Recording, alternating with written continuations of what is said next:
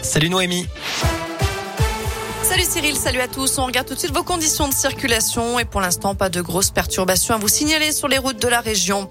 À la une, Decathlon suspend ses activités en Russie. Sous pression depuis le début de la guerre en Ukraine, l'enseigne annonce la fermeture de tous ses magasins dans le pays en raison de problèmes d'approvisionnement et afin de respecter les sanctions internationales. Autant en 34e jour du conflit entre l'Ukraine et la Russie, Emmanuel Macron doit s'entretenir aujourd'hui avec Vladimir Poutine au sujet de l'opération opération humanitaire d'évacuation dans la ville de Mariupol, opération organisée conjointement avec la France, la Grèce et la Turquie. Il pourrait bien y avoir des réductions, voire des coupures de gaz l'hiver prochain. GRDF annonce aujourd'hui dans le journal Les Échos qu'il s'agit d'un scénario sur lequel travaille le distributeur en cas d'interruption totale ou partielle des importations de gaz russe. Un décret doit paraître dans les prochains jours pour annoncer dans quelles conditions ce délestage pourrait être mis en place. Ça ne devrait pas concerner les particuliers, les hôpitaux ou encore les EHPAD, mais seulement les entreprises. D'ailleurs, êtes-vous prêt vous-même à baisser votre consommation d'énergie pour éviter tout risque de blackout? C'est la question du jour sur adoscoop.com. Vous avez jusqu'à 19 9h pour voter. En bref, près de chez nous, le ras-le-bol des agents de la Sécu à Saint-Etienne avec ce rassemblement organisé ce matin devant les locaux de la CPAM de Château-Creux. Débrayage pour dénoncer le manque de personnel face à la quantité de dossiers à traiter.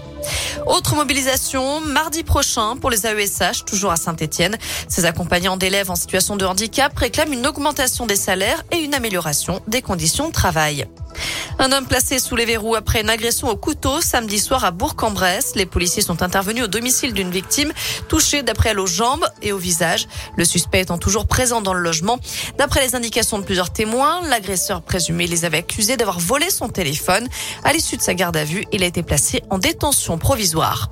Et puis c'est l'heure du dernier choix. Les lycéens de terminale et les jeunes en réorientation ont jusqu'à ce soir minuit pour formuler 10 vœux maximum sur Parcoursup. Ils auront ensuite jusqu'au 7 avril pour peaufiner leur lettre de motivation et leur dossier de candidature sur cette plateforme d'admission dans l'enseignement supérieur.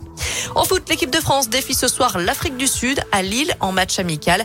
Coup d'envoi à 21h15. De son côté, le Portugal joue sa qualif pour la Coupe du Monde avec la finale des barrages ce soir face à la Macédoine du Nord, tout comme la Suède contre la Pologne.